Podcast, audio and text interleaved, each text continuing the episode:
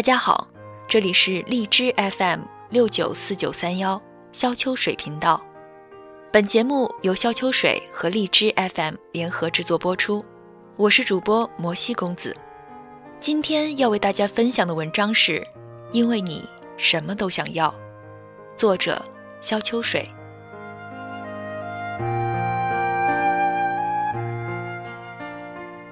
有人在微博留言诉苦。忍受不了上司和同事，想辞职，又怕找不到类似的工作，毕竟薪酬福利都不错。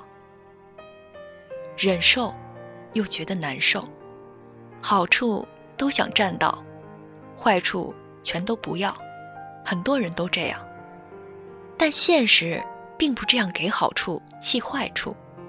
事情总有 A 面 B 面，有了好的一面，同时。就有不好的一面，就像人无完人一样。人们还喜欢问：“如果是你，你会怎样？”我怎样？我要么是忍，要么是走人，没那么多计较，因为我是我。而事实上，前提都不存在，我根本不在那个环境里，也不会面临那样的选择。所以，这样问是没意义的。人生和人生不一样，人的性格和性格不一样，面临问题时选择也不一样。人们希望找到人生导师，直接给出答案，代替自己去选择。如果有一天发现选择不对，还可以抱怨，都是你指导错了，我本不想那样。如果选择对了，那是自己的英明决策，和他人并没关系。哪有那么好的事儿呢？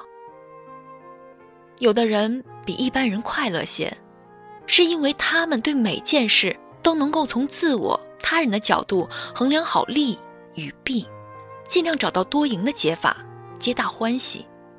如果不行，有时候自我牺牲一下，也并不觉得是牺牲，毕竟。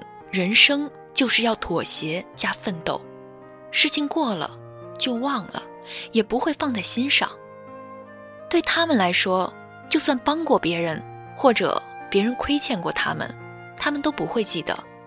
他们通常只记得别人帮助过他们的事，即使不能回报当事人，也要把好意转给其他人，把善意传递下去。因为什么都想要，尤其是好处。不愿意放下，所以会有很多纠结。但人生，很多时候为了避免坏处，却是要连好处都要舍弃的。毕竟，太多事情都不能像做手术一样用手术刀切割开去。舍了以后，也不会时时想起来就可惜。有些选择就是这样，放过了就过去，不要在心上。你应该知道那个故事。两个和尚在河边遇到一位美少妇，想要过河，但是没办法渡过。师兄征得美少妇同意后，二话不说，背起她就过了河，上了岸，挥手作别。师弟面对师兄的举动大惊失色。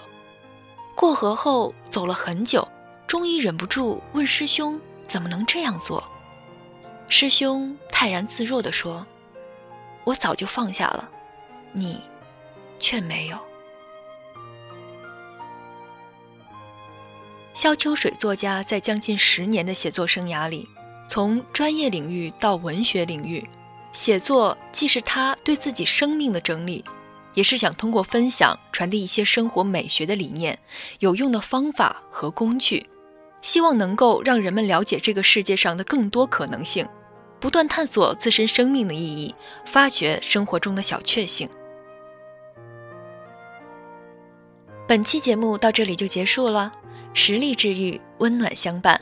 欢迎关注微信公众号“萧秋水”，愿用所有的存在与世界相会，成为你的手边书，给予你勇敢前行的力量。